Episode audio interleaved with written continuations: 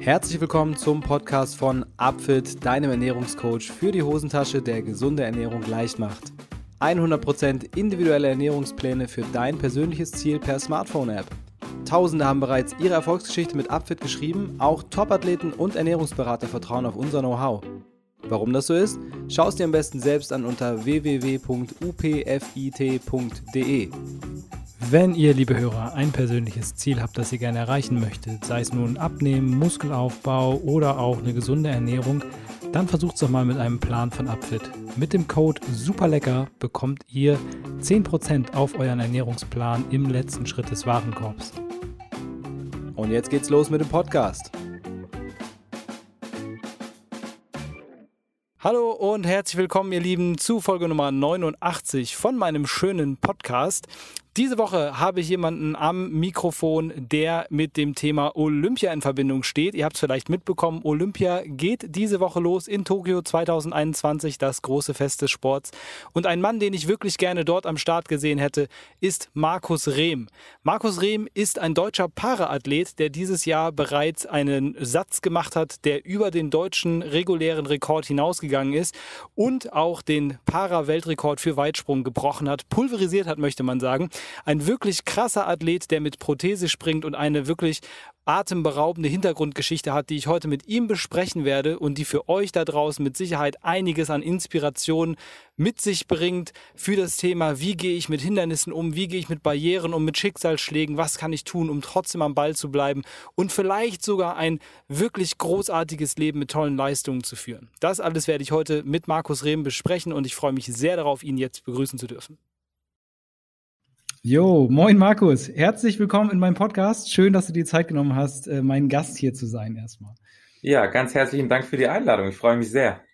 Ja, ich bin super gespannt auf deine Geschichten, was du zu erzählen hast. Erstmal von mir, äh, herzlichen Glückwunsch. Ist nicht allzu lange her, dass du einen neuen Weltrekord im Weitsprung aufgestellt hast, Para-Weltrekord.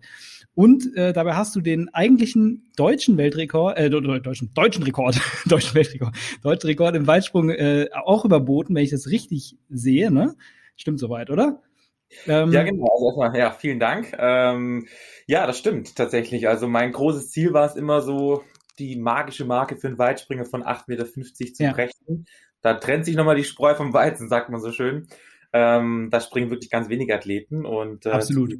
Club wollte ich natürlich gerne dazugehören. Und dann habe ich ehrlicherweise auch genau mit dem deutschen Rekord, der schon wirklich super alt war oder alt ist, ähm, habe ich einfach ein bisschen geliebäugelt, über die 8,54 Meter zu springen und mit der äh, ja, mit dem Sprung bei der EM mit 8,62 Meter ist mir das gelungen und ja, da habe ich so einen kleinen Haken so an meine Bucketlist quasi gesetzt. Ja, ist auch super krass. Also wirklich Glückwunsch. Das ist unglaub, unglaubliche Weite. Das ist, ähm, ich, eine Weite, wie gesagt, in Deutschland noch nie gesprungen worden in der Form. Was sind so deine nächsten Ziele? Jetzt hast du den Haken gemacht. Was kommt jetzt? ja, für mich ist immer das große, ähm, das große Credo, äh, wirklich zu den besten Weitspringern äh, der Welt zu gehören. Und an denen orientiere ich mich auch. Also äh, klar, jeden Tag ähm, versuche ich äh, im Training alles zu geben und irgendwie so eine Motivation braucht man natürlich auch oder eine gewisse Motivation. Und natürlich orientiere ich mich da wirklich an der Weltspitze und äh, ja, mal schauen. Also äh, das nächste große Ziel ist natürlich vielleicht, wer weiß, ähm, da bei den Olympischen Spielen an Start zu gehen, bei Weltmeisterschaften wirklich äh, mit den besten Weitspringern der Welt sich zu messen.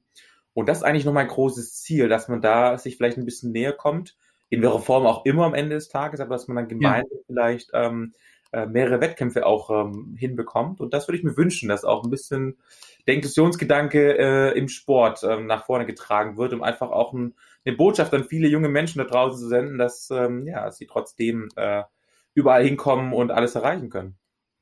Definitiv. Schöner Gedanke und auch, ich finde auch diese Motivation ist super, weil ähm, der, der entscheidende äh, Punkt ist hier, du springst mit einer Prothese, äh, einer äh, Prothese am, für den Unterschenkel letztlich und ähm, das ist ja immer noch so ein, so ein Streitthema, obwohl es wenn ich auch da wieder richtig informiert bin, korrigiere mich, wenn ich falsch liege, seit letztem Jahr theoretisch möglich ist, bei den regulären Meisterschaften zu starten, weil es Untersuchungen offenbar gibt, die sagen, hey, das, ist, das passt wunderbar, das ist kein äh, äh, biomechanischer Vorteil. Ähm, warum ist das immer noch so ein Thema? Warum ist das immer noch so ein Problem? Und wie ist so deine Einstellung dazu? Ja, also grundsätzlich hat, ähm, haben, haben die sich da so ein bisschen die Bälle zugeschoben, äh, die, die Verbände tatsächlich. Ähm, beziehungsweise die, die Problematik wurde da von A nach B verschoben. Also ähm, die Regel war, dass ähm, äh, die neue Regel, die dann irgendwann ähm, auferlegt wurde, war dann, dass ein Athlet quasi nachweisen muss, dass er, wenn er so eine Beinprothese benötigt, weil ohne kann man den Sport nun mal nicht machen, dann auch nachweisen muss, äh, dass er dadurch keinen Vorteil hat. Jetzt ist diese Vorteilsgedanke nie primär da. Also natürlich ersetze ich erstmal das, was mir fehlt. Das ist so mein ja. erster Grundgedanke. Und zweitens finde ich es auch nicht ganz fair, wenn man dann sagt, ja, dann beweist aber auch, dass du keinen Vorteil dadurch hast. Äh, erstmal will ich den gar nicht haben, das war nie das Ziel. Ja, ja. Und, und, zweitens mal äh, kann man das unglaublich schwer machen. Also sonst müsste jeder Athlet auf der Welt erstmal beweisen, dass er sauberen Sport macht. Äh, und auch ja. das ist unmöglich ähm, zu verlangen von den Athleten. Also es gilt wirklich die Unschutzvermutung. Und auch in dem Fall finde ich das nur richtig. Und äh, trotzdem muss ich aber auch als paralympischer Athlet sagen, Inklusion ist für mich auch keine Einbahnstraße. Und diese Studie sagt ganz klar, ähm, wir können es im, unterm Strich nicht festlegen. Also wir können nicht genau sagen, okay. ähm, ist es vielleicht ein Vor- oder Nachteil. Und deswegen wäre ich auch, äh, bin ich auch völlig offen für, für Lösungen, äh, da mal was auszuarbeiten. Also in welcher Form auch immer. Aber das Ziel muss doch sein, dass wir äh, den Sport, den wir machen, äh, die Leidenschaft, der wir nachgehen, dass wir die gemeinsam machen. Äh, und das, äh, ja, das wird, glaube ich, einfach auch sportpolitisch ganz viel bewirken und vor allem auch gesellschaftlich ähm, würde ja. es einen, einen Schritt nach vorne machen. Das ist eigentlich mein großes Ziel. Und da bin ich wirklich offen für alle Lösungen. Und ich bin jetzt nicht der große Freund, der so ein ja, so Hardliner-mäßig äh, da ähm, dagegen schießt, sondern ja, lass uns gemeinsam eine Lösung finden, weil die muss auch von uns beiden getragen werden am Ende des Tages. Absolut, das ist äh, total wichtig, da auch aufeinander zuzugehen. Du hast ja auch selbst schon geäußert, dass es ähm, für dich ein großes Ziel wäre, einfach auch an diesen Wettkämpfen teilzunehmen. Ob das dann in der, sage ich mal, regulären Wertung stattfindet oder ob man quasi einfach nur da mitmacht, weil du eben einfach auf diesem unglaublich hohen Leistungsniveau bist und ob man dann noch äh, ähm, da, das differenziert betrachtet, das ist ja erstmal gar nicht so wesentlich. Aber äh, schade wäre es schon, wenn du da außen vor bleiben würdest mit deinen Top-Leistungen und deiner Top-Form, die du gerade hast. Ne? Würde ich jetzt, sehe ich zumindest so. Ja, definitiv. Also es wäre es wäre wahnsinnig schade und ich glaube einfach, dass da die die die Chancen deutlich größer sind als äh, als die Gefahren. Äh, ich sehe da ehrlicherweise wirklich Riesenchancen, um da äh, ein ganz klares Statement zu setzen und äh, ja, dass man dafür sorgt, dass es in Zukunft klare Regeln gibt. Weil ich habe es hier im, äh, im eigenen Verein schon erlebt, dass äh, dann ein, ein jugendlicher äh, Sportler mit einer Beinprothese, ich glaube, der war damals 16, 15 oder 16, ähm, und er durfte nicht bei Jugend äh, trainiert ähm, für Olympia gemeinsam mit seinen äh, Kumpels die Staffel laufen. Wo ich sage, hey, wenn das so weit führt, das dürfen wir nicht zulassen. Also im Kinder- und Jugendbereich ähm, dürfen wir doch sowas nicht zulassen. Wenn, wenn mir da ein Riegel vorgeschoben wird, meinetwegen tut das, aber doch nicht im Kinder- und Jugendbereich. Ähm, dafür müssen wir klare Regeln finden, dass das in Zukunft äh, keiner Diskussion mehr bedarf weil, weil das darf nicht sein. Also dafür möchte ich mich einsetzen und ich glaube, so ein Start bei Olympia, da würde man nochmal eine breitere ja, Masse der oder eine breitere Gesellschaft ähm, einfach erreichen, weil die Olympischen Spiele kennen nun mal unglaublich viele Menschen auf ja. der ganzen Welt. Ähm, ich glaube, allein mit diesem Statement dort zu starten und für diesen inklusiven Gedanken zu werben, äh, das würde, ja, das, das ist eigentlich schon mein, mein, mein größtes Ziel, muss ich gestehen, ja. Ja, das finde ich auch, wie gesagt, finde ich klasse. Also ich glaube, dass jetzt auch ähm, der Sport immer mehr ähm, seine Rolle auch einnehmen muss, als auch als Sprachrohr für positive gesellschaftliche Themen. Also das haben wir ja äh, in, in Sachen Inklusion und in, in Sachen auch äh, ähm, einfach Akzeptanz und Toleranz und sich auch gegen Rassismus und andere Themen zu stellen. Die US-Sportler machen das teilweise vor. Ähm, jetzt bei der EM gab es auch äh, Bestrebungen in die Richtung, was ich durchaus positiv äh, sehe. Ich glaube, da geht noch einiges, weil ähm, der Sport einfach eine unglaubliche Strahlkraft auch hat in der Hinsicht. Ne? Ähm, ich würde einmal noch äh, einen, einen anderen Aspekt davon von einmal äh, ansprechen wollen, und zwar die, die Frage danach, wie stark hast du diese, diese Veränderung, weil ich, ich stelle mir das biomechanisch unglaublich schwierig vor, ähm, sage ich mal, sein, sein reguläres äh, ja, Körperteil, was man dran hat, zu ersetzen. Das erfordert ja auch eine unglaubliche Umstellung in Sachen Koordination und, und äh, einfach auch, auch Lauf- und Sprungmechanik. Ähm, wie würdest du das beschreiben? Ist es, ähm, wie lange hat es gedauert, bis du da überhaupt in der Lage warst, auf dem Level ähm, zu trainieren und zu, zu starten? Hm.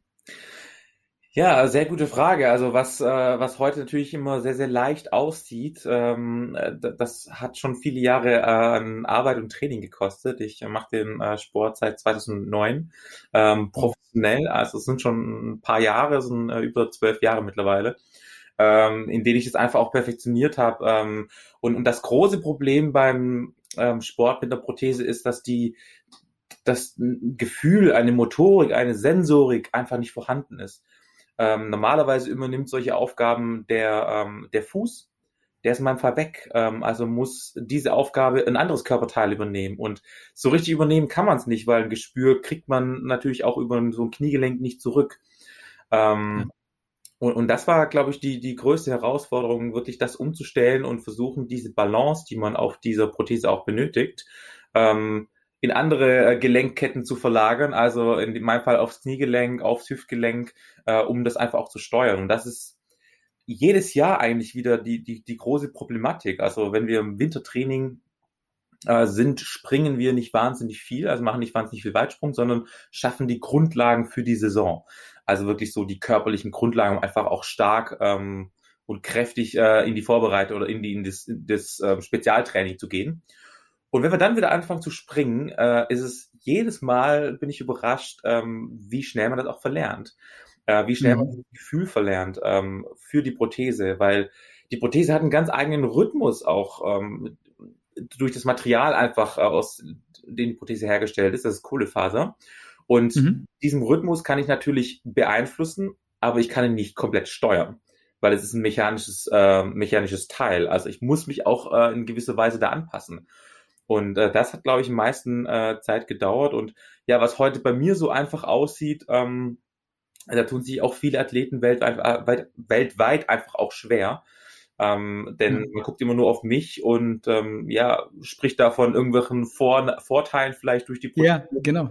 Wenn man sich das mal anguckt in der Welt, äh, gibt es sehr, sehr viele Athleten, die die gleiche Prothese haben wie ich. Und bei der Europameisterschaft, wo ich jetzt den neuen Wertekord aufstellen konnte, lag der Zweitplatzierte über 1,60 Meter hinter mir. Ähm, ja. Ich glaube, das spricht auch dafür, dass das mit der Prothese nicht immer ganz so leicht ist, ähm, obwohl das auch Profis sind.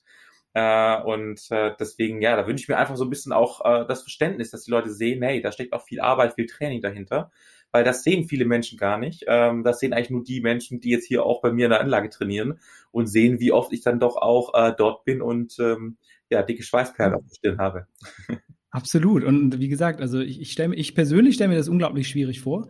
Ähm, und ich, ich habe auch den Eindruck, das ist natürlich, äh, man braucht ja nun mal auf zwei unterschiedlich hohen Schu äh, Schuhen zu laufen und dann mal eine Woche lang und dann feststellen, was das auch mit dem Hüftgelenk macht und, und wo man dann plötzlich überall Schmerzen hat. Und äh, sag ich mal, so ein völlig neues Teil ist natürlich angepasst, klar, aber auch mit dieser, wie du schon sagst, der eigenen äh, mechanischen äh, Leistung, die das erbringt, damit irgendwo klarzukommen und das zu kompensieren, auch in den anderen Gelenken, das ist, das ist, äh, das ist einfach stark. Also ich finde das, ich habe, ich ziehe da auf jeden Fall den Hut vor und ich finde das super. Und äh, wie du schon sagst, die Leistung, die du erbracht hast, die anderen, du bist nicht ohne, ohne Grund so weit vor den anderen und äh, schauen wir mal, wo das noch hinführt. Also die Daumen sind von meiner Seite aus gedrückt. Ähm, du hast gerade gesagt, du machst das jetzt schon seit zwölf Jahren. Das heißt, ich würde an der Stelle gerne mal die Uhr zurückdrehen und ähm, einfach mal hören, wie bist du da hingekommen, wo du jetzt bist, weil du hast ja eine Vorgeschichte, ich finde die ziemlich krass und die wird unsere Hörer bestimmt auch mal interessieren. Wie ist es dazu gekommen, dass du jetzt mit Prothese springen musst? Ja, ich hatte, ähm, ich war schon immer begeisterter Sportler und habe auch Leichtathletik schon äh, von ja, vom Kindesalter an gemacht und ähm, ja, meine große Leidenschaft neben der Leichtathletik war damals auch das Wakeboardfahren. Ähm, Wakeboarden, ja, wie Snowboarden auf dem Wasser, äh, für die, die es vielleicht noch nicht so äh, gut kennen. Und ähm, ja, da bin ich äh, hinter dem Motorboot von meinem Vater gefahren, ähm, habe versucht natürlich über die Heckwelle des Motorbootes zu springen. Bin bei einem Sprung, habe ich die Kontrolle verloren, bin gestürzt. Unten kam ein fremdes, nachfolgendes Boot, das hat mich nicht gesehen und ähm, hat mich überfahren. Und ich bin quasi mit den Beinen in die Schiffsschraube in den Propeller unten gekommen. Und dementsprechend, äh, genau, ähm, sah das Bein auch nachher aus und war entsprechend auch schwer verletzt. Ähm, ja, die Ärzte haben noch versucht, das zu retten, aber Am Ende des Tages hatte ich eine Blutvergiftung und äh, das Bein musste dann amputiert werden. Ähm, ja, in dem Moment natürlich ein Riesenschock erstmal. Äh, Im Nachhinein muss ich äh, fast schon sagen, so hart auch klingt, aber auch eine gute, gute Entscheidung oder gut, dass es so gekommen ist, weil mit so einem schwer verletzten Bein, selbst wenn es dran geblieben wäre, wäre ich wahrscheinlich heute gar nicht in der Lage, damit Sport zu machen, weil das wirklich alles steif gewesen äh, geblieben äh, wäre. Und äh, insofern, ja, ähm, vielleicht auch ein bisschen Glück, äh, Glück im Unglück gehabt, ja. Äh, dass das äh, Boot mich nur ein Bein getroffen hat und nicht irgendwo anders. Und dass die, dass mhm. alles so gekommen ist, ist, wie es auch jetzt gekommen ist, weil ich glaube, sonst würde ich den Sport äh, in der Form vielleicht heute nicht machen. Und äh, genau. Ja, das, also ich, ich finde das, äh, ich finde das super krass. Das ist ja so ein auch so eine Vorstellung, wie man sie, wo denkt man, das gibt's nur in Filmen. Nein, nein, das, das, äh, wenn, wenn du Pech hast, dann kann dir sowas passieren. Und in deinem Fall, ja, äh, du hast halt wahnsinnig viel draus gemacht.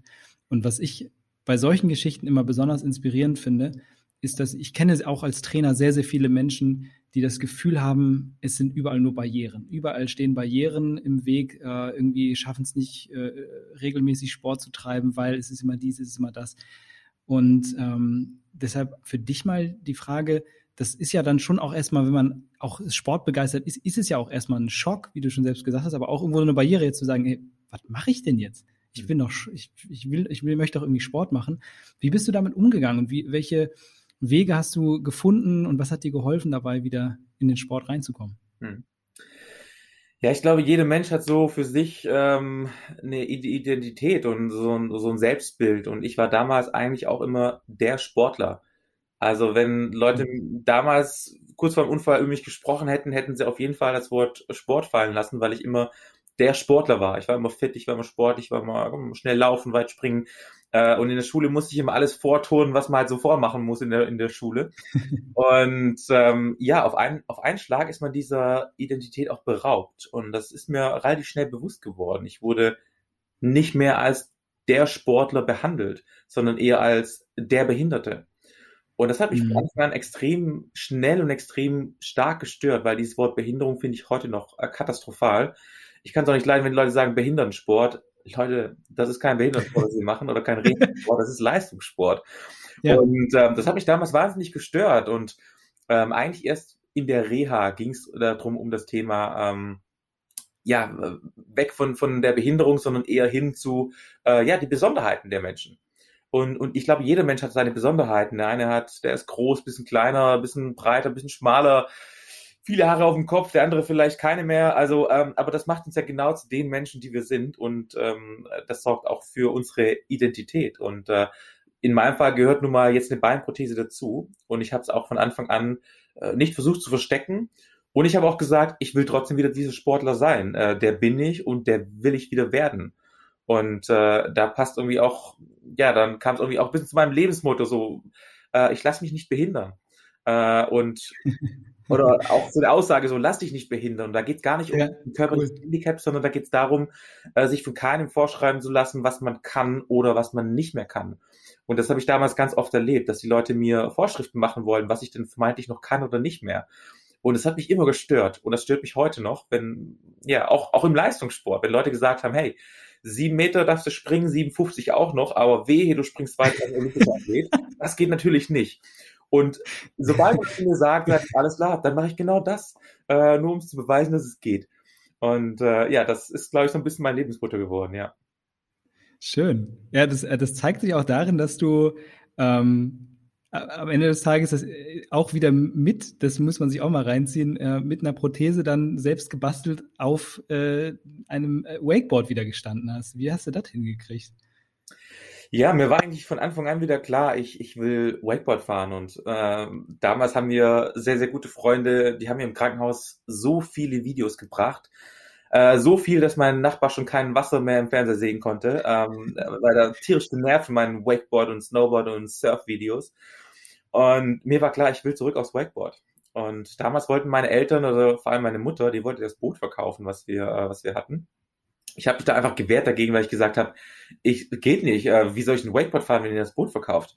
Und äh, ein Jahr später ähm, war ich wieder zurück auf dem Wakeboard und erstmal war es eine riesen Enttäuschung, weil ich natürlich das nicht so richtig kontrollieren konnte mit der Prothese. aber ich habe das relativ schnell gelernt, habe dann trainiert auf dem Trampolin, verschiedene Sprünge geübt und ja, mit Prothese ja, habe ich auch meinen ersten äh, Backflip auf dem, auf dem Wakeboard cool. gelernt. Und ich habe ihm gesagt, hey, ich, ich will es genauso machen wie davor und die Prothese soll keine oder darf keine Ausrede sein. Und so habe ich das in meinem Leben eigentlich auch immer gehandhabt. Also die Prothese war nie eine Ausrede. Ähm, ganz im Gegenteil, wenn, wenn irgendjemand ähm, behauptet hat, dass ich irgendwas nicht kann, war das für mich die größte Motivation. Also auch hier die Nachricht an alle anderen äh, Sportler, sag sowas nicht, ähm, ist für mich eine super Motivation, genau das zu tun, äh, noch weiter zu springen oder noch äh, bessere Leistungen zu bringen. Und ich glaube, das hat mich von, von klein an immer, immer angetrieben. Und ja, es gab damals keine richtig gute Lösungen äh, oder prothetische Lösungen, um Wakeboard zu fahren. Und ich habe einfach zusammen mit meinem Dad dann aus dem Baumarkt ähm, Zeug besorgt und wir haben das einfach dann passend gemacht. Und äh, ja, ich glaube, wenn keine Lösung da ist, ist es, äh, habe ich das, das daraus auch gelernt. Ähm, ja, was nicht passt, wird passend gemacht, so in, in der Form. Und da muss man einfach schauen, hey, wie, wie kann ich das Problem lösen? Nicht sagen, hey, das geht nicht, sondern wie kann ja. es gehen? Und ich glaube, das ist die, die korrektere Frage in so einem Fall. Und ich glaube, das ist auch ein super, super Ansatz generell, wenn man, wenn man Probleme hat, äh, Dinge umzusetzen. Ne? Also wie gesagt, ich habe ja für das Beispiel gesagt, dass viele Menschen äh, immer nur die Barrieren sehen, die sie davon abhalten, regelmäßig Sport zu treiben. Ah, ich habe jetzt dies, ich habe jetzt das. Und wenn man sich mal mehr auf die Lösung fokussiert, statt immer auf das Problem, dann hat man da sicherlich äh, relativ schnell was gefunden, womit man vielleicht klarkommen kann. Ähm, ab, ja? Ja, auf jeden also, Fall. Also ich, ich 100 Prozent kann ich da echt äh, genauso unterschreiben. Und ich glaube auch, ähm, dass es wirklich der erste Schritt ist, äh, gerade auch was das Training angeht. Ähm, wirklich konsequent einfach dran zu bleiben. Und das, das, die Diskussion führe ich auch oft mit, mit vielen Freunden oder auch mit Familie, wo es darum geht, ja, ich habe die Zeit gar nicht, da mal eine Stunde oder zwei Stunden ne, ins Gym zu gehen, sagen, musst du auch gar nicht. Nimm dir jeden Tag 20 Minuten Zeit für den Anfang, nimm dir jeden Tag nur 10 Minuten Zeit, mach eine Routine draus und irgendwann sind es 15 und 20 Minuten und am Ende der Woche äh, hast du mehr geschafft, als wenn du einmal im Gym dich völlig platt trainierst. Ähm, ich glaube, es ist wirklich Voll. die Konsistenz und auch das ist im Leistungssport genau das Thema. Es bringt nichts, äh, zwei Wochen vor einem großen Wettkampf sich zu Tode zu trainieren, sondern nein, es ist Konsequenz über, über ein ganzes Jahr um dann äh, auf dem Punkt fit zu sein. Und ich gehe sogar so weit, äh, ich habe am Freitag Wettkampf. Heute werde ich noch eine Kleinigkeit machen, morgen mache ich komplett frei und ähm, Freitag den Wettkampf. Also auch das ist so, das muss kon äh, konsequent über einen langen Zeitraum passieren und nicht irgendwie so äh, Hauruck-Aktionen und glauben, in einer Einheit kann man da alles äh, reißen. Das funktioniert nicht. Ja, wie es so schön heißt, Consistency beats Intensity, bin ich auch mal voll hinterher. Das ist äh, einer meiner Lieblingssprüche. Ähm, ich finde das total spannend, dass du, dass du neben der Leichtathletik äh, auch, also eigentlich war ja Wakeboarden ursprünglich sogar dein, dein, deine Stärke oder Hauptsportart und Snowboarden hast du auch noch als Hobby angegeben. Äh, dazu Leichtathletik ist ja erstmal so eine Kombination, die wirkt erstmal eher, eher äh, ja, strange, weil ne, das eine so ganz geradlinig, das andere sehr kreativ und sehr, sehr äh, flowy. Ähm, wie, wie kam es, wie kommt es dazu, dass du diese verschiedenen Sportarten machst? Und die andere Sache, die ich da fragen würde, ist, ähm, hast du den Eindruck aus deiner persönlichen Erfahrung heraus, dass es generell für Sportler, egal ob mit oder ohne Prothese oder was auch immer, sinnvoll ist, sich so ähm, vielfältig zu bewegen, um auch bestimmte Skills zu entwickeln oder zu verfeinern? Also die Vielfältigkeit finde ich wahnsinnig wichtig. Ich behaupte sogar, dass die Vielfältigkeit in meiner ähm, Kindheit, dass ich so viele Sportarten ermöglicht bekommen habe, auch dank meiner Familie natürlich, ähm, dass die Vielfältigkeit mir heute ähm, so viel ermöglicht, weil ich glaube, ich habe dadurch ähm, ganz viel koordinativ gelernt und ich glaube, das würde, das ist das Erste, was ich mit meinen Kindern machen würde. Ich würde die, glaube ich, die ersten paar Jahre vielleicht auch ein bisschen ermutigen, ähm, irgendwie was Richtung Touren oder Leichtathletik zu machen, um so diese Grundkenntnisse zu bekommen. Also Bewegungsgefühl ähm, für die Bewegung. Und ich war selber auch ähm, schon Übungsleiter für, für eine Kinder- und Jugendgruppe in der Leichtathletik. Und da ist mir erstmal aufgefallen, wie wenig die Kinder heutzutage noch koordinativ können, weil es einfach auch gar nicht, mhm.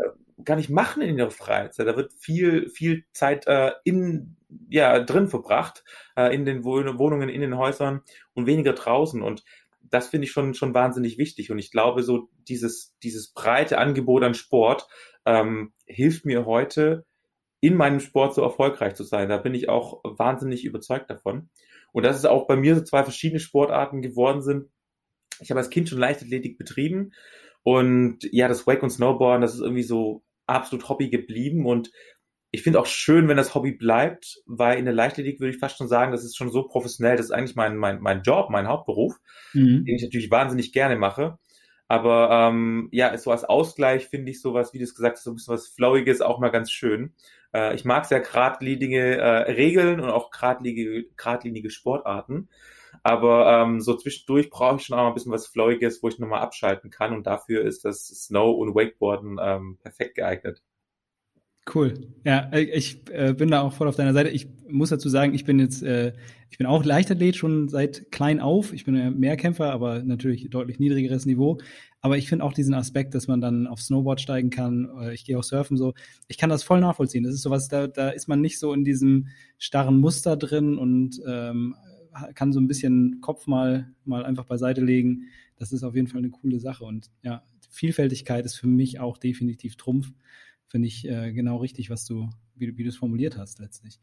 Ähm, du bist jetzt ja schon, jetzt kommt so ein Thema, was, was man nie gerne anspricht, so, aber ähm, weil das, ich finde, es wird auch ein bisschen übertrieben immer, aber du bist ja schon 32, sagen wir mal so, und das ist ja, wird ja, wird ja immer in, in, beim Sport, aus welchen Gründen auch immer, wird immer schon so geredet, als wäre das schon so, oh, 32, ist bald Karriere bald zu Ende.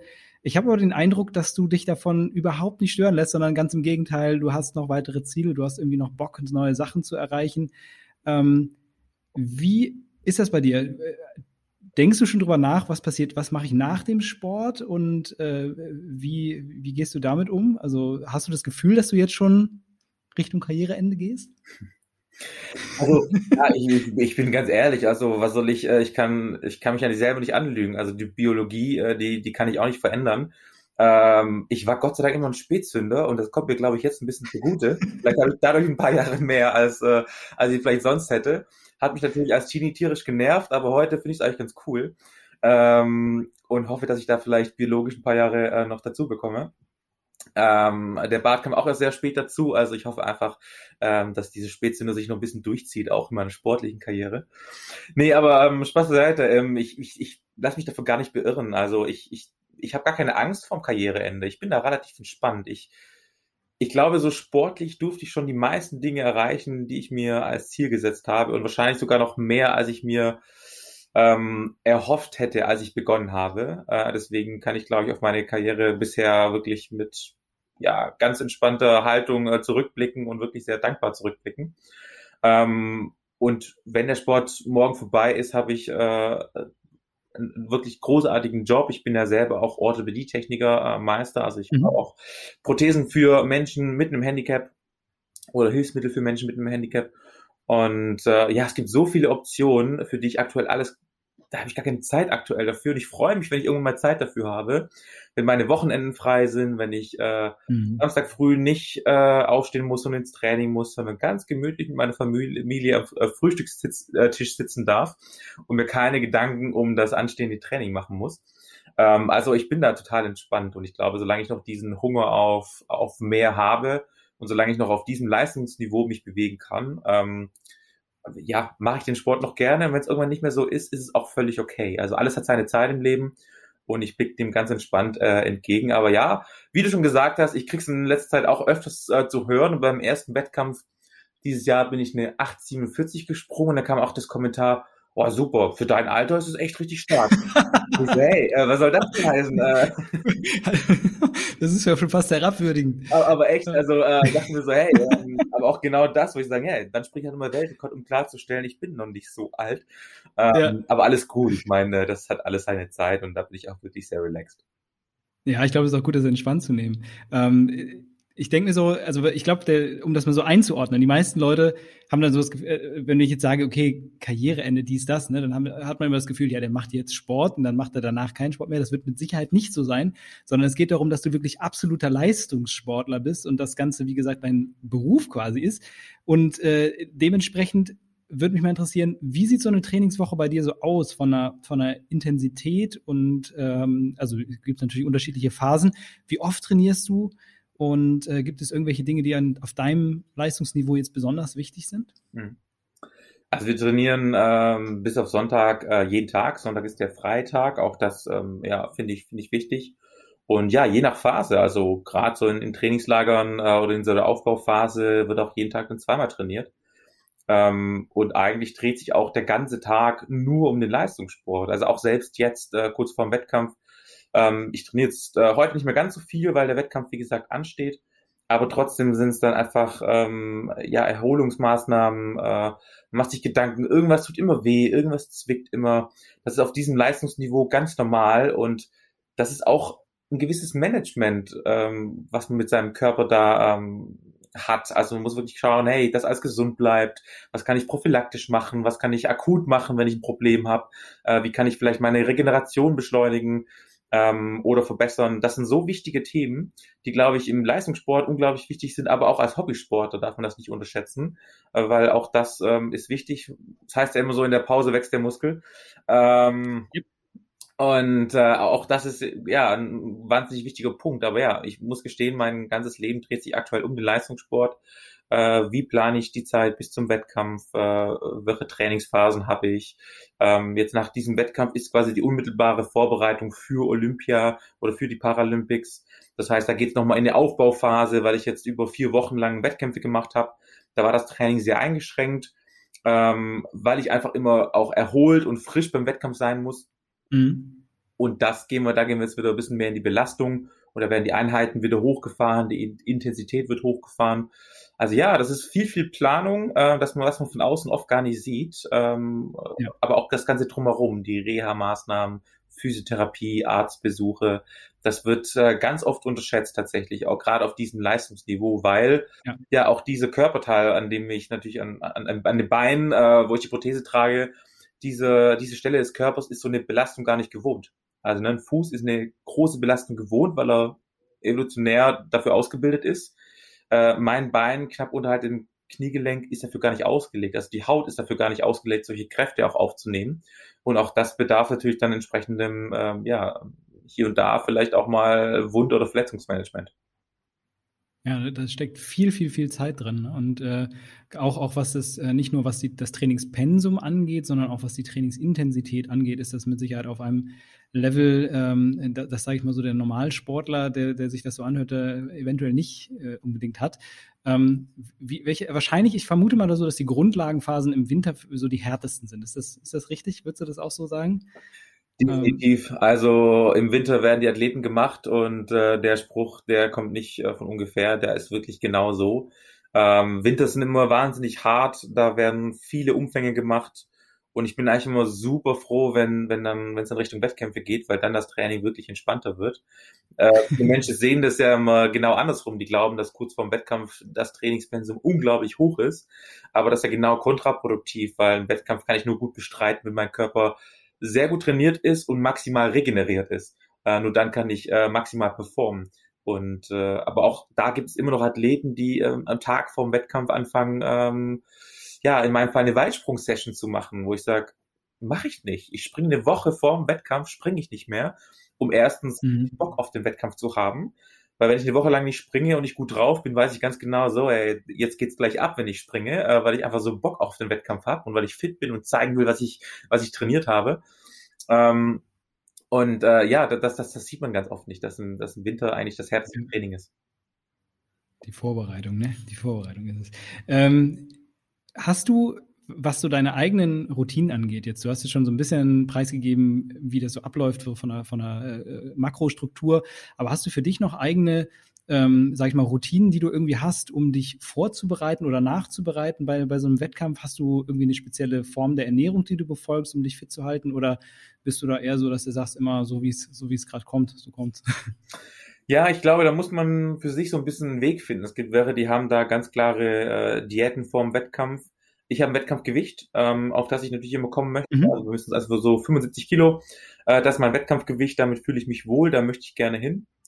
Ähm, das hat für mich auch dann ein bisschen was mit Verzicht zu tun, also wirklich dann nochmal alles.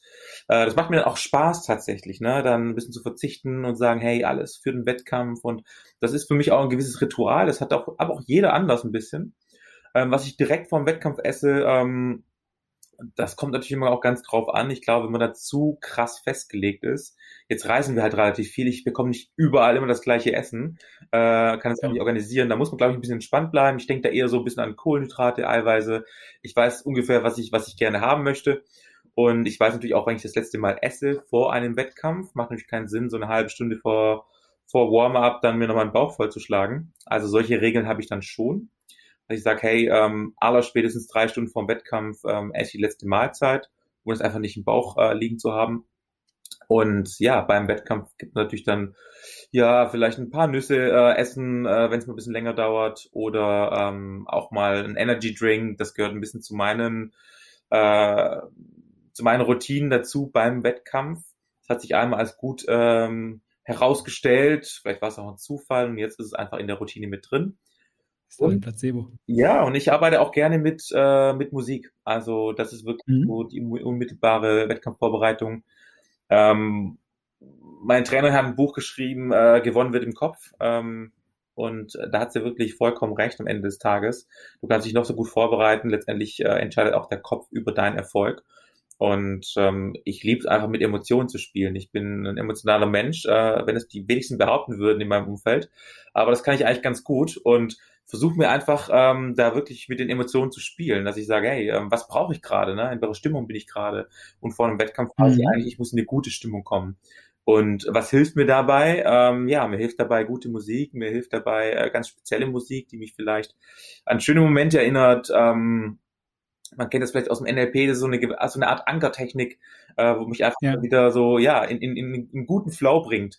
Und äh, das mache ich vor dem Wettkampf und wenn ich das beim Wettkampf verliere, muss ich es einfach auch dann realisieren, wenn gerade was nicht so läuft wie geplant und dann schnell analysieren, an was liegt es gerade, weil meistens ist es mental. Und ähm, ja, dann dafür auch schnelle Lösungen zu finden. Und ich glaube, das ist auch eine, eine große Herausforderung im Leistungssport da das Mentale ja. ähm, mit dem Körperlichen zusammenzubringen. Und da muss, glaube ich, jeder seinen eigenen Weg finden. Aber ich sage immer so, das Spiel mit Emotionen ist für mich immer sehr, ähm, ich würde fast schon sagen, sehr mächtig tatsächlich. Ja, also da großer Fokus auf irgendwie, sag ich mal, Regulation von Emotionen, sich hochpushen, sich aber auch wieder runterbringen, fokussieren, das richtige Mittel finden. Musik ist ein tolles Mittel, also gibt es ja auch einige Studien zu, dass das auch die Trainingsleistung stark beeinflussen kann. Und was so Ernährung angeht, halt grobe Richtlinien, aber jetzt nicht so ganz definitives, wo du sagst, das muss sein. Ähm, so sieht das bei dir aus. Klingt erstmal, als wäre das eine erfolgversprechende Strategie, weil man nicht so stark angewiesen ist eben auf bestimmte Sachen. Ähm, wie sieht's denn mit der, mit der Regeneration aus und äh, so Thema Schlaf? Hast du da bestimmte Richtlinien, wo du sagst, okay, ich muss jetzt mindestens meine acht Stunden Schlaf kriegen oder ich mache noch einen Powernap oder hast du da irgendwelche Strategien? Ähm, genau wie du sagst, also mindestens meine acht Stunden Schlaf. Das ist äh, eigentlich genau hey, das, was ich äh, das, genau das, was ich wirklich äh, versuche zu erreichen. Ähm, ja, mindestens acht Stunden und dann gucken, was der Körper braucht. Wenn es mal siebenhalb werden oder ähm, ein bisschen mehr, ist auch okay. Da höre ich schon ein bisschen auf den Körper. Und ähm, ja, mach keine, mach keine frühen Termine mit mir, das ist nix. Ähm, ich brauche da wirklich äh, morgens dann meine Zeit. ähm, ich kann auch lange, lange auch performen, abliefern, äh, leisten, aber ich bin wirklich äh, keiner, der ähm, der ohne Schlaf auskommt. Äh, das ist für mich wahnsinnig wichtig. Mhm. Ähm, die Schlafhygiene wird leider oft im Alltag, auch bei berufstätigen Menschen, die wirklich auf ja. Karriere fokussieren, wird oft vernachlässigt. Aber das ist meistens keine gute Strategie, zumindest für mich nicht. Äh, ich merke, wenn ich nicht gut schlafe, ähm, äh, kann, bekomme ich den ganzen Tag nicht so gut geregelt. Und dann nehme ich mir lieber diese ähm, eine oder zwei Stunden mehr Schlaf, äh, bin dafür aber deutlich schneller und produktiver tagsüber. Und da kennt es echt keinen Spaß. Ne? Also bei Schlaf bin ich wirklich, ich brauche da meine acht Stunden und äh, da lasse ich mich auch äh, ungerne stören. Also die einzigen, die mich da stören dürfen, ist wahrscheinlich dann morgens die Dopingkontrolle. Aber also, da äh, knirsch ich mir den Zehen, wenn die dann morgens um 6 Uhr hier vor der Tür stehen und, und mich kontrollieren. Ähm, aber das, äh, das ist dann mal die einzige Ausnahme, die ich dann auch zulasse. Ja, also keine, keine Klingelstreiche bei Markus Rehm, liebe Kinder. Das äh, kann böse enden. ja, mit, mit äh, Dopingkontrolle hast du mir natürlich auch jetzt ein optimales Stichwort geliefert für den Thesentest, weil äh, so eine Sache, ähm, mir tut das als Leichtathlet immer sehr weh, wenn ich das höre, aber viele ähm, behandeln dieses Thema Doping sehr, sehr offensiv und sagen, hey, die sind doch eh alle gedopt. Diese ganzen Weltrekorde, die da gesprungen, gelaufen, geworfen werden, ohne Doping wäre das doch alles gar nicht möglich. Du hast jetzt gerade einen Weltrekord, einen Para-Weltrekord aufgestellt. Wie stehst du dazu und wie kriegst du auch diese Diskussion mit? Es werden ja doch immer wieder Leute enttarnt, auch Jahrzehnte später teilweise. Ja, ich finde es ein wichtiges Thema. Also auch im paralympischen Sport äh, ist das Thema Doping immer ähm, präsenter geworden, weil es einfach auch bei uns schon Fälle gibt. Äh, früher war das, glaube ich, weniger der Fall, weil es bei uns ehrlicherweise auch um nicht so viel ging, also auch um nicht so viel Geld, um es einfach auf den Punkt zu bringen. Äh, Wenn es für die Leute, für die Menschen um was geht, dann versucht man natürlich auch die maximale Leistung irgendwo rauszuholen. Und da ist Doping sicherlich ein Thema. Ähm, ich kann für uns Deutsche sagen oder hier in Deutschland sagen, dass wir ähm, genauso kontrolliert werden wie alle olympischen Athleten. Ähm, ich habe keine Ahnung, wann die vor der Tür stehen. Die kommen manchmal ein halbes Jahr gar nicht oder ein Dreivierteljahr. Und dann stehen sie innerhalb von einer Woche zwei oder dreimal vor der Tür. Äh, das kann passieren, das ist genau richtig so. Also mhm. ich bin da auch ein, ein großer Freund davon, weil äh, letztendlich soll die sportliche Leistung entscheiden und ähm, und nicht irgendwelche ähm, ja, Mittelchen. Ähm, da ist es echt, da, das ist wichtig, auch, auch klare, klare Regeln und klare Strukturen zu haben, äh, was erlaubt ist und, und was nicht erlaubt ist. Aber auch für Athleten ist es oft, oft auch sehr, sehr schwer, ne? Also ähm, da wirklich den, den richtigen Weg zu gehen. Und ich glaube, ähm, da habe ich echt ein gutes Umfeld ähm, oder auch ja durch meine Trainerin, die ja selber Leistungssportlerin war, die hatte da von Anfang an auch immer eine sehr, sehr gute, sehr gesunde Einstellung dazu. Äh, und ich muss sagen, ich habe am Anfang sogar wirklich Schiss gehabt vor irgendwelchen ähm, Nahrungsergänzungsmitteln, weil ich echt ja. unsicher war. Ich habe einfach Angst gehabt und habe immer das doppelt absichern lassen, auf die Kölner Liste geguckt. Ähm, es steht da drauf, als es nicht drauf steht, bloß Finger weg. Ähm, ich äh, trinke keine angebrochenen Flaschen. Also ich habe da wirklich auch großen Respekt, weil ja, man möchte mit so einem Thema natürlich nicht, äh, nicht, nicht verbunden werden. Und ähm, ja, ich nehme das schon auch tatsächlich sehr, sehr ernst. Ja, das, also es ist auch so ein Thema, was, was irgendwie, du hast gerade die Kölner Liste erwähnt, also die Liste, äh, ähm, die da maßgeblich ist dafür, was eben äh, als Dopingmittel gewertet wird oder eben auch nicht. Ähm, und dieses Thema immer Hand auf, aufs Herz, hast du selbst auch in deiner Karriere von Leuten mitbekommen, die äh, da in, in so eine Richtung denken oder handeln? Weil ich muss ganz ehrlich zugeben, ich habe das ähm, als wirklich auf nicht so hohem Niveau starten, da habe ich das mitbekommen. Ich habe mit einem ähm, ja, ich würde mal sagen, einem bekannten Sportler, der 100-Meter-Sprinter war, habe ich, hab ich gesprochen. Und der hat dann plötzlich mit diesem Thema angefangen. Ich dachte so, was, wo sind wir hier? Wir sind hier auf dem regionalen Leistungsniveau. Was zum Teufel? Ich dachte, das wäre irgendwie äh, den Spitzensportlern vorbehalten. Ähm, wie sieht es bei dir aus? Hast du da irgendwelche Erfahrungen schon mal gemacht? Hast du auch solche weirden Begegnungen? Nee, ich habe also ich habe auch schon mal Gespräche dazu geführt und ich war dann überrascht, ähm, natürlich, wie sich mein Gegenüber auch da auskannte, weil ich dachte so krass, wo hast du die Informationen? Ja, also keine Ahnung. Ich kenne mich da überhaupt nicht aus. Ich müsste erstmal in die Bücher gucken, in die schlauen Bücher, was da alles verboten ist, weil ich mich damit auch gar nicht groß beschäftige tatsächlich. Also ich weiß, was erlaubt ist. Mhm. Ähm, und ich glaube, so im Alltag, wenn man keine bösen Absichten hat oder Absichten hat, kann man, glaube ich, wenig unab also wenig äh, falsch machen, sage ich mal. Ne? Also ich musste ja. aktiv, ja. aktiv werden, um mir Doping zu besorgen. Ähm, da musste, glaube ich, schon kriminelle Energien haben. So im Alltag gibt es einfach so ein paar Dinge so. Im Wettkampf darf ich kein, ähm, kein bestimmtes Medikament nutzen. Äh, da gibt's ja auch irgendwelche Kopfschmerztabletten, die da ein bisschen schneller wirken, ohne es Werbung zu machen. Äh, die darf ich ja. nicht nehmen. Ähm, da muss ich aufpassen. Äh, das eine Mittel ist okay. Ja, das ist sehr kleinteilig. Genau, das andere hat einen Wirkbeschleuniger, das ist zum Beispiel verboten. Äh, da muss man sich schon gut auskennen, aber ich mache mir da gar keinen großen Kopf, weil ich eh kein großer Freund bin davor, äh, davon, ähm, im Wettkampf irgendwelche Schmerzmittel zu nehmen. Also ich, ich spüre meinen Körper, Körper gerne. Und ich habe keinen Bock, ja, da irgendwelche ja. Schmerzen zu übertönen, weil die Schmerzen helfen mir auf einer gewissen Weise ja auch, äh, mit meinem Körper zu arbeiten. Und ähm, ich versucht das ehrlicherweise schon im, im Vorfeld äh, irgendwie auszumerzen, weil ich da Probleme habe und habe da ja. auch großen Respekt davor. Also ich will mit dem Thema echt nicht in Verbindung gebracht werden, deswegen bin ich da extrem vorsichtig und habe da auch ein bisschen Respekt davor. Aber ja, ähm, selbst ähm, im Hobbybereich äh, ist das Thema schon gang und gäbe und Konkurrenten von mir, ja, ja die haben auch schon Sperren ähm, abgesessen, weil sie einfach ähm, ja sich dem Thema schuldig gemacht haben. Und das muss ich sagen, hoffe ich, wird in Zukunft auch einfach konsequent kontrolliert ähm, ja. dass sowas nicht mehr vorkommt. Ja, ich glaube, da muss auch viel Aufklärung stattfinden. Ich finde eigentlich deine Einstellung dazu mega gut, weil ähm, äh, die, die einfachste Regel von allen ist ja, wer erstmal nichts anrührt, was er nicht kennt, der wird erstmal kein Problem kriegen, so, ne? Und, und das ist, äh, ich glaube, damit fährt man eigentlich erstmal, erstmal ganz vernünftig und viele, die dann gesagt bekommen, äh, sei es von, von ihrem Trainer oder von ihrem Friseur, hier, äh, probier das mal aus, das hilft, ähm, erstmal, erstmal vielleicht gucken, was ist das eigentlich und nicht einfach äh, bedenkenlos zugreifen und vertrauen. Also da habe ich schon die wildesten Geschichten. Ja, also ich habe einmal, es ging einmal drum, äh, es war beim Training und ich hatte wirklich äh, richtig Kopfschmerzen. Ich dachte so, ja, es geht irgendwie, aber ich nehme dann auch nicht so gerne Tabletten dagegen direkt. Ich dachte so, jetzt probierst du es mal, trinkst noch ein bisschen Wasser, vielleicht hast du wenig getrunken. Dann war ich auch im Training und dann äh, auch, ähm, ja, eine Athletin im Training hat gemeint, ja, ich habe eine Kopfschmerztablette dabei und ähm, würde ich niemals machen. Also ja, ja, das war ja. sicherlich alles sauber. Die Gefahr. Die Athletin, die ist wirklich mega korrekt und alles cool.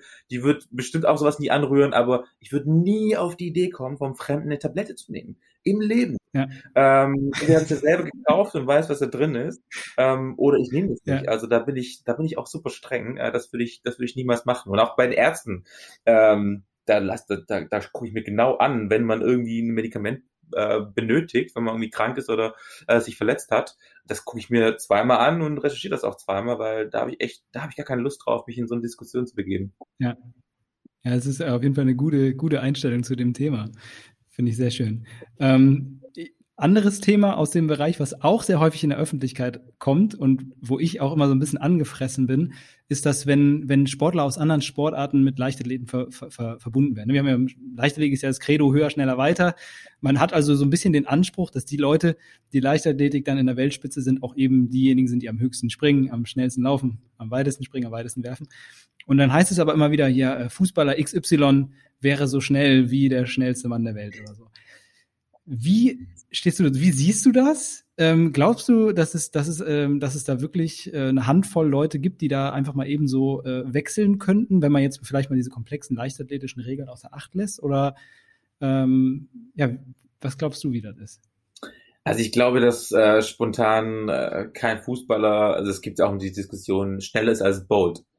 Leute, ja, ja, genau. ernsthaft? Genau. Also können wir nicht glauben, dass ein Fußballer spontan schneller ist als, als Usain Bolt. Ähm, da gab es ja irgendwie auch mal irgendwelche Daten, ähm, wo Usain Bolt quasi aus dem Startblock startet ähm, und irgendjemand eine fliegende Zeit läuft, also ne, komplett mit hoher Geschwindigkeit ähm, die Zeit genommen wird und 30 Meter rausgerechnet wird.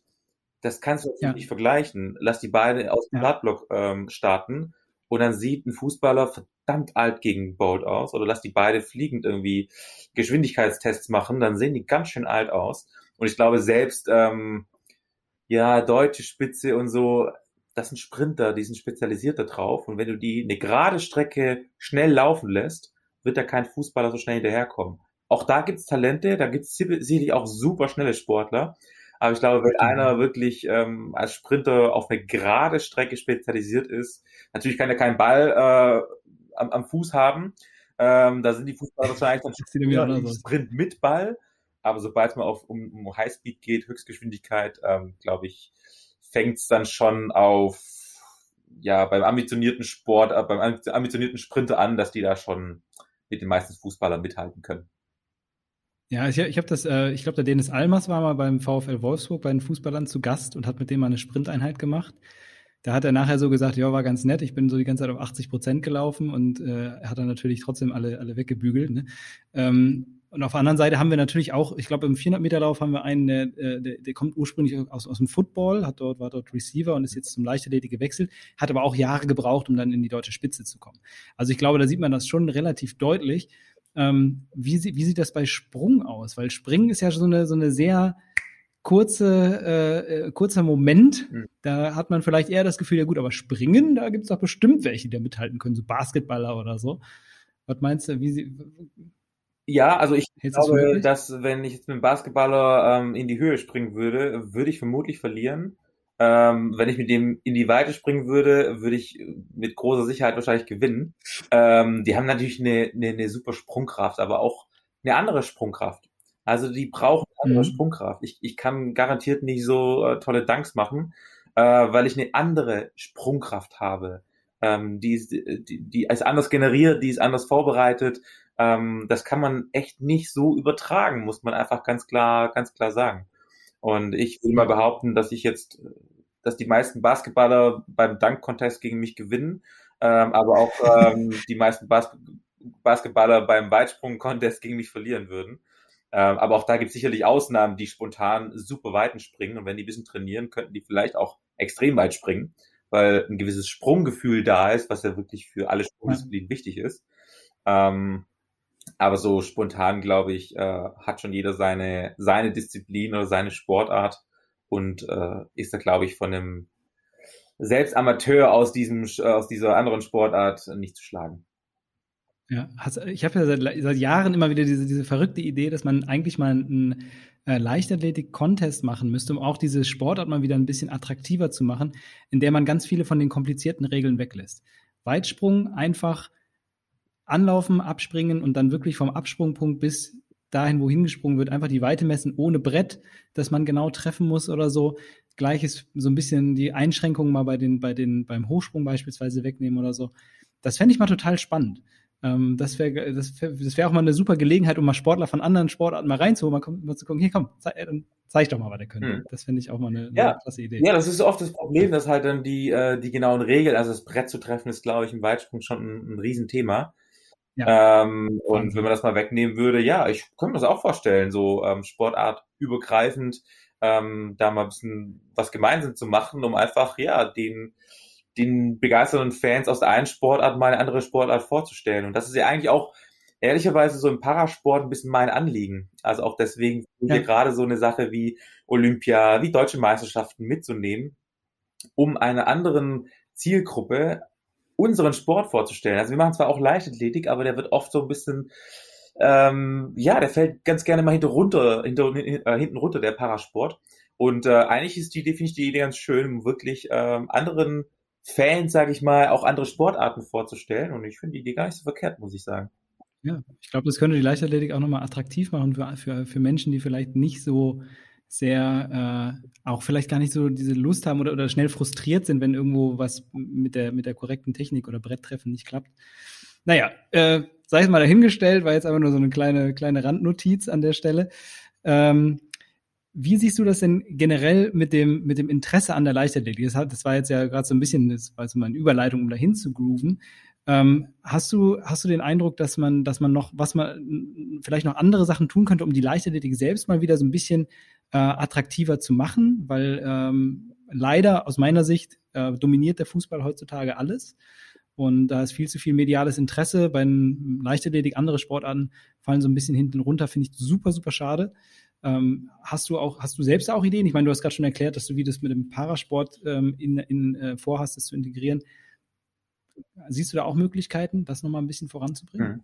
Also ich glaube, wir müssen viel mehr diesen Eventcharakter ähm, bedienen. Also ich glaube, wir sind alle so voll mit äh, abgefahrenen Ideen, abgefahrenen Leistungen, verrückte Menschen äh, über YouTube und Co. Da, da prasselt so viel auf uns ein. Und ich glaube, wir müssen einfach dafür sorgen, dass wir ja ähm, nicht ganz so klassisch bleiben, sondern auch einfach einen gewissen Eventcharakter in Leichtathletik-Wettkämpfe bekommen. Und mit meine Lieblingswettkämpfe sind wirklich die, äh, wo in der Innenstadt äh, eine Weitsprunganlage aufgebaut wird. Oh yes. Ähm, das sind für mich die coolsten Events. Und da gibt es aber auch verschiedene Meinungen. Viele Athleten sagen, ja, ist ja alles nicht so regelkonform und, hm, und alles nicht so ganz perfekt wie im Stadion, wo ich sage, vollkommen richtig, aber wir, wir repräsentieren unseren Sport hier und wir haben ja einfach einen coolen Wettkampf. Und hier geht es nicht um irgendwelche Weiten, sondern hier geht es wirklich um den Sport zu repräsentieren und Spaß zu haben an unserem Sport. Und den sollten auch wir Leistungssportler nie verlieren. Äh, ich mache meinen Sport wirklich noch gerne, muss ich sagen. Und deswegen ja. nehme ich solche Wettkämpfe immer mit, auch ohne diesen Anspruch, dass es vielleicht ja Normwettkampf ist oder sonstiges. Nee, wir zeigen den Leuten einfach einen coolen Wettkampf. Wir machen einen spannenden Wettkampf. Die sind so nah an diesem Wettkampf dran, dass sie den Sand manchmal abbekommen. Und das macht es doch genau aus. Und wir, wir bringen den Sport zu den Leuten, weil die Hürde ins Stadion zu kommen, für jemanden, der sich für den Sport erstmal nicht interessiert, ähm, das ist schwer, jemand da ins Stadion zu kommen. Wenn wir aber zu den Leuten kommen, dann können sie immer noch entscheiden, hey, ich sehe das gerade, finde ich das spannend und gehe demnächst mal ins Stadion oder nicht. Aber nur so können wir das ja repräsentieren. Und da finde ich es auch einfach schön, ähm, ich sage auch immer, zum Beispiel im Speerwurf. Da haben wir so einen, so einen, so einen Johannes Vetter, ähm, der da Wahnsinn. unfassbare Weiten wirft. Und der Speer ist ja gar nicht so getrimmt, dass der, die könnten ja weiterfliegen. Die sind ja früher weitergeflogen, die Speere, ja, weil die Schwerpunkte ja. anders gesetzt wurden.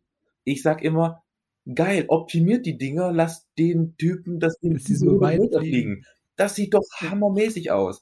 Also natürlich kommen, kommen wir da ein bisschen von der Tradition weg, aber allein so ein 800, Schwergramm, äh, 800 Gramm schweres Teil über 100 Meter zu feuern, das ist einfach eine Riesenschau. Lass uns das machen. Ja. Ähm, weil das ist abgefahren, das ist cool, das wird die Leute interessieren und äh, wenn die dann selber so ein Teil in der Hand haben, merken die erstmal, wie unfassbar schwer das auch ist.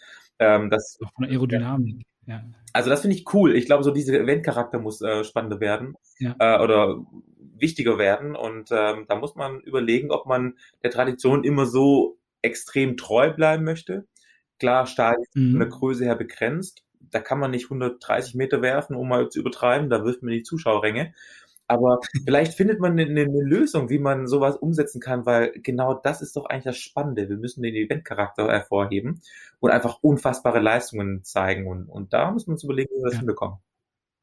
Das ist ja auch so die Grundidee irgendwo, die dahinter steht, ne? diese Leistungen auch einfach zu zeigen, diese individuellen. Ähm, und was würdest du jetzt, sage ich mal, äh, äh, gesetzt den Fall, man kriegt das mal hin, aber äh, äh, unabhängig davon, was würdest du sagen, gibt dir persönlich die Leichtathletik und was wäre für dich so, wenn man jetzt äh, einen jungen Stöpsel hat und man muss entscheiden, hier, äh, warum, warum sollte man sein Kind vielleicht zum Leichtathletik schicken? Was bringt einem das? Gibt es, was, was gibt es einem? Also ich glaube, ich kann einfach nur für mich sprechen. Ich glaube, dass mir die Leichtathletik früher ähm, viel geholfen hat, was äh, Koordination angeht. Also Koordination, Körpergefühl, ähm, das ist, glaube ich, wahnsinnig wichtig. Und da muss ich sagen, finde ich so, so Sportarten wie Leichtathletik oder auch Touren ähm, wahnsinnig gut. Das ist, sage ich mal, so die äh, die die Grundschule für die äh, für die Koordination ähm, wirklich so, solche Sportarten. Und ich glaube, da tut man sich später deutlich leichter, egal was man nachher macht. Also selbst wenn man halt Fußballer wird, wenn man gelernt hat, wie man einigermaßen schnell läuft, ähm, wird man auch im Fußball erfolgreich. Wenn man einigermaßen ähm, erfolgreich äh, einen Ball werfen kann, äh, dann kannst du auch andere Sportarten wie, wie Handball vielleicht besser umsetzen, weil du einfach so gewisse motorische Fähigkeiten die aneignest, die dir später immer weiterhelfen, egal welche Sportart du nachher machst. Ähm, und deswegen finde ich das so wahnsinnig wichtig. Also ich würde mir wünschen, dass da ähm, ja auch, auch in der Schule vielleicht ein bisschen mehr gefördert wird. Ähm, gerade mhm. im, im Sportunterricht, ich glaube, es wird oft, das fällt oft so ein bisschen hinten runter. Ähm, aber da kann man, glaube ich, ähm, ja, den Kindern viel Gutes tun, indem man denen früh, früh schon äh, diese Grundfertigkeiten an die Hand gibt. Ja, absolut. Und würdest, äh, aber äh, auf der anderen Seite ähm, würdest du auch sagen, wahrscheinlich unterschreiben, wenn, wenn du sagst, es ist nie zu spät, auch damit anzufangen, Leichtathletik zu machen. Das ist ja, glaube ich, eine der Sportarten, die man am längsten betreibt. Wir haben Weltrekorde im Ü100-Bereich. Ich weiß nicht, welche andere Sportart das zu bieten hat. Ähm, würdest du auch so unterschreiben, oder? Absolut. Und bei Leichtathletik geht es ja auch nicht immer nur um diesen Leistungsgedanke. Also ich glaube, also wir haben hier auch auf der Anlage viele ähm, Hobbysportler, die einfach auch gerne machen. Und ähm, auch das ist ja völlig, völlig, genau, völlig okay. Ich meine, äh, viele haben mit Leichtathletik immer so diesen absoluten High-End-Leistungsgedanke, aber hey, es kann auch einfach mal Spaß machen. Also ich mache es auch echt einfach gerne. Ähm, auch, auch wenn bei mir natürlich der, Fokus auf die Leistungsfähigkeit, auf, auf die Leistung ähm, abzielt, aber ich mache es wahnsinnig gerne und ich, ich halte das wirklich für, für eine Sportart, die vielfältig ist. Es gibt viele Disziplinen, äh, die man machen kann und ich glaube, diese Disziplinen helfen dir, äh, für die Grundfitness ungemein und gerade ein Zehnkämpfer, also ich meine, das weißt du selber, ähm, die können alles. Die können alles. Also ich glaube, wenn du einmal im Zehnkampf warst, dann kann man dir egal was in die Hand geben. Ich glaube, ich kann man einen Schläger in die Hand geben, dir kann man ein Brett unter die Beine schnallen. Du kannst alles relativ schnell umsetzen, weil du verschiedene Fertigkeiten hast, die du dann kombinierst für eine neue Sportart, die du ausprobierst. Und das macht, glaube ich, auch ähm, Mehrkämpfer so, so besonders. Ich glaube, den kannst du egal welche Sportart an die Hand geben, die können, glaube ich, alles ziemlich schnell umsetzen. Und, und das, das fasziniert mich ehrlicherweise auch so ein bisschen am Mehrkampf. Ja, finde ich auch super cool. Also an der Stelle vielleicht mal eine kleine Werbung hier für diese Jedermann-Zehnkampf-Tour, die es eigentlich jedes Jahr vom DLV ausgibt großartige Sache. Da können auch Leute, die überhaupt nie was mit Leichtathletik zu tun hatten, einfach mal da so ein bisschen reinschnuppern und die äh, zehn Disziplinen vom Zehnkampf machen. Natürlich auf einem sehr spaßigen Niveau das Ganze. Ähm, kann man sich mal auf der Leichtathletik-Seite, vielleicht verlinken wir das in den Show Notes, kann man sich das mal anschauen. Das ist eine sehr, sehr coole Veranstaltung, definitiv. Oder mehrere Veranstaltungen. Ähm, eine kleine Sache haben wir noch zum Abschluss und das wäre die Kategorie festgenagelt.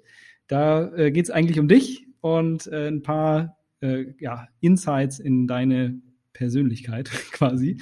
Ready? Ja, ready. Alles klar, gut. Äh, erste Frage stelle ich jedem. Was ist dein Lieblingsessen? Mein Lieblingsessen ist äh, als guter Schwabe, ich liebe Spätzle.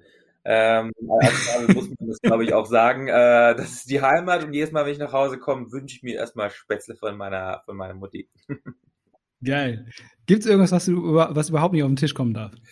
Boah, ich bin kein großer Fan von, äh, von, von Rosenkohl und Blumenkohl. Das sind so die zwei Sachen. Ich bin super unkompliziert, aber die beiden Sachen ähm, würde ich mir jetzt nicht auf den Teller laden.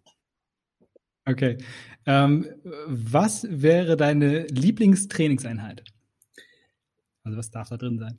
Meine Lieblingstrainingseinheit ähm, ist auf jeden Fall, ja, wirklich für mich die, die Sprungeinheiten, weil ich das einfach gerne mache und ähm, ja, ich, ich mag es gerne koordinativ. Ich mag gerne koordinative Herausforderungen und das muss auf jeden Fall in meiner äh, Lieblingstrainingseinheit drin sein. Was wäre deine Hasstrainingseinheit? Tempoläufe, ganz klare Sache. Tempoläufe. ähm, ich habe meistens schon Freitagabend schlechte Laune, wenn ich weiß, Samstag sind die Tempoläufe und da muss man sich mal so richtig, sorry, also richtig verausgaben und ich sag's mal ganz ehrlich, ja. auskotzen. Ähm, das finde ich echt unglaublich hart und ich habe die Läufe mittlerweile auch schon umgestellt auf Freitagnachmittags, weil ich sonst immer Freitagabend schlechte Laune bekomme, weil ich weiß, morgen muss ich die Läufe machen. Deswegen musste ich die mal nach zehn Jahren ein bisschen umstellen. Hand aufs Herz, äh, wie oft musst du da in den Busch, wenn du, wenn du Tempoläufe machst? Passiert das immer noch häufig? Äh, mittlerweile nicht mehr ganz so häufig, aber früher ist das schon passiert und ich habe echt, ich habe noch ein paar Bilder im Kopf, wo ich extrem gelitten habe. Und witzigerweise hatte ich auch meine Trainerin immer noch sehr deutlich parat, wo ich wirklich dachte, ich, äh, ich muss hier gleich sterben auf der Bahn. Und sie meinte dann so, ja, kein Problem, Markus, ist nur noch einer. Und ich dachte so, ich darf aufhören, aber ich habe richtig gelitten und äh, lag dann auch nachher lange am Boden und musste äh, mehrfach die Toilette besuchen. Ja. ja. Da, da, lernt man dann, aus welchem Holz man geschnitzt ist in solchen Trainingseinheiten, auf jeden Fall. Ähm, was würdest du sagen, war dein, dein größter Erfolg in deinem Leben? Mein größter Erfolg war, also rein, rein sportlich gesehen, war, war sicherlich äh, meine erste Medaille bei den äh, Paralympischen Spielen ähm, in London 2012. Das war, glaube ich, auch so das Emotionalste, dass mich da meine Familie, die mich auf meinem Weg begleitet hat, auch mit dorthin begleitet hat äh, zu den Spielen. Und das war, glaube ich, der mit ähm, größte und emotionalste Erfolg. Ähm, ansonsten glaube ich schon, dass, ähm, dass wir es in der letzten Zeit geschafft haben, den paralympischen Sport ein bisschen mehr Aufmerksamkeit zu schaffen. Und ähm, ich hoffe, dass wir das in der Zukunft noch ein bisschen verstärken können. Cool. Was würdest du sagen, war so deine, deine größte Niederlage, beziehungsweise deine schwierigste Phase so? Ja, Niederlagen gibt es, glaube ich, äh, glaube ich, einige. Ähm, und das ist ein großen, kleinen. Also ich habe es bisher Gott sei Dank immer noch geschafft, äh, gerade für einen Wettkampf zum Beispiel immer wieder fit zu werden. Aber ja, wenn man sich so, ich glaube, acht Wochen vor einer WM die Hand bricht, das war natürlich irgendwie schon äh, nicht ganz so cool. Ähm, aber Gott sei Dank habe ich die WM deswegen trotzdem nicht verpasst und konnte es irgendwie ganz gut machen. Also die größte Niederlage, boah, ähm, sportlich muss ich sagen, lief das bisher echt ähm, toi toi toi immer noch ziemlich rund. Also das habe ich irgendwie immer noch die Kurve bekommen. Dank natürlich auch ähm, meiner Trainerin und meinem Team, was drumherum ist, weil das darf man auch nicht vergessen. Ohne die wäre ich äh, bestimmt nicht der Athlet, äh, der ich, äh, der ich sein kann. Also bei weitem nicht so erfolgreich. Ja, ganz wichtige Person auf jeden Fall, definitiv. Wo stehst du in fünf Jahren? In fünf Jahren äh, würde ich mal sagen, äh, wir haben es angesprochen aufgrund meines Alters, äh, wahrscheinlich in der sportlichen Rente. Und äh, ich hoffe, dass ich dem Sport immer noch ein bisschen treu bleiben darf, ähm, hier und da, weil ich es einfach, ähm, ja, weil ich den Sport gerne mag und auch hoffe, in Zukunft noch ein bisschen was zur Entwicklung beizutragen. Äh, ansonsten, ja, äh, sehe ich mich vielleicht ähm, in meinem Urlaub irgendwo am Strand, äh, nicht an Training denkend mit dem Cocktail in der Hand, äh, weil das Oha. schön, ähm, da, das, das gibt's aktuell gar nicht, so ein Urlaub, wo man so gar nicht an Training ja. denkt. Meistens Urlaub bedeutet immer, okay, äh, wo kann ich trainieren, wo ist ein Gym, wo ist ein Track, ähm, was muss ich machen im Urlaub? Deswegen, da freue ich mich drauf, mit dem Cocktail in der Hand zu sagen, zwei Wochen mache ich mal gar nichts. Ob ich es durchhalte oder nicht, klar. das sei mal dahingestellt. Ja, ja ist doch, ist doch, ist doch ja, ist ja, bleibt ja an uns hier. Ne? Ähm, wie, wie, ist das, wenn du kein Leichtathlet wärst jetzt? Was würdest du dann machen? Und äh, gibt es irgendeine Sportart, die dich noch unglaublich reizen würde? So letzte Fra letzten zwei Fragen in eine verpackt. Wenn ich kein Leichtathlet wäre, ähm, boah, da wäre ich, glaube ich, trotzdem noch begeisterter Hobbysportler und würde ganz, ganz viele Sportarten machen. Ich glaube, ich hätte ein Mountainbike, ein Rennrad, ich hätte sämtliche äh, Geräte in meinem, in meinem Schuppen, in meiner Garage, ähm, weil ich einfach auch diese diese Vielzahl an Sport einfach unglaublich gerne mache. Ich freue mich jedes Mal, wenn ich was Neues ausprobieren kann, äh, neue Sportart und bin da wirklich offen. Also ich glaube, ich wäre wirklich trotzdem begeisterter Sportler, aber ähm, ja, ich glaube, ich würde mich auf viele Sportarten stürzen, um möglichst viel ähm, auszuprobieren, weil ich genau das äh, gerne mache. Aber ich glaube, ein Sport, ähm, so äh, Flugsport, das würde mich, glaube ich, echt reizen. Mhm. Also ähm, das finde ich super spannend, hat mich als Kind schon immer fasziniert. Cool, sehr schön. Vielen Dank für diese, diese Insights in deinen Kopf äh, und auch vielen, vielen Dank für deine Zeit. Wir haben, äh, wir sind durch mit dem Interview. Danke für deine ehrlichen Antworten und äh, auch für das Know-how. Sehr, sehr cool. Hat mir sehr, sehr viel Spaß gemacht. Mir auch. Vielen, vielen Dank. Jo, das war's auch schon wieder für heute. Ich hoffe, ihr habt ein bisschen was für euch mitgenommen und seht eure eigenen Probleme und Struggles und äh, Sachen, mit denen ihr euch beschäftigt, vielleicht jetzt nochmal in einem anderen, größeren Kontext und habe vielleicht jetzt die Idee, hey, wenn der Markus sowas schaffen kann, dann kann ich meine eigenen Probleme auch überwinden. Das fände ich super und ich würde mich sehr freuen, wenn ihr den Mann auch unterstützt bei seinen sportlichen Ereignissen, die noch so auf ihn zukommen. Ist ein wirklich unglaublicher Athlet und ein wirklich sympathischer Typ und ich drücke die Daumen, dass er in Zukunft auch bei weiteren internationalen Events regulär mitstarten kann. Das fände ich großartig. Und ja, damit möchte ich mich von euch verabschieden, wünsche euch einen guten Start in die Olympiazeit. Hoffe, ihr guckt da auch ein bisschen was und freue mich auf euch beim äh, nächsten Podcast in der nächsten Woche. Weitere Infos zu meinem Gast findest du natürlich wie immer unter upfit.de slash podcast in den Show Notes zur aktuellen Folge. Wenn dir diese Folge gefallen hat und du mich gerne unterstützen möchtest, dann tust du das am besten, indem du meinen Podcast abonnierst. Natürlich kannst du auch gerne einzelne Folgen liken und teilen mit anderen Leuten, von denen du glaubst, dass sie sie unbedingt hören sollten. Und du kannst upfit.de auf Instagram folgen für motivierenden Content zum Thema Ernährung und Fitness. Wenn du ein bisschen Feedback für mich hast, dann schick das am besten an podcast.upfit.de. Und falls du bereits Upfit-Kunde bist, dann schau doch mal in unserer Facebook-Gruppe vorbei. Da können sich Mitglieder untereinander austauschen und gegenseitig motivieren und Tipps geben für ihre eigenen Ernährungsziele.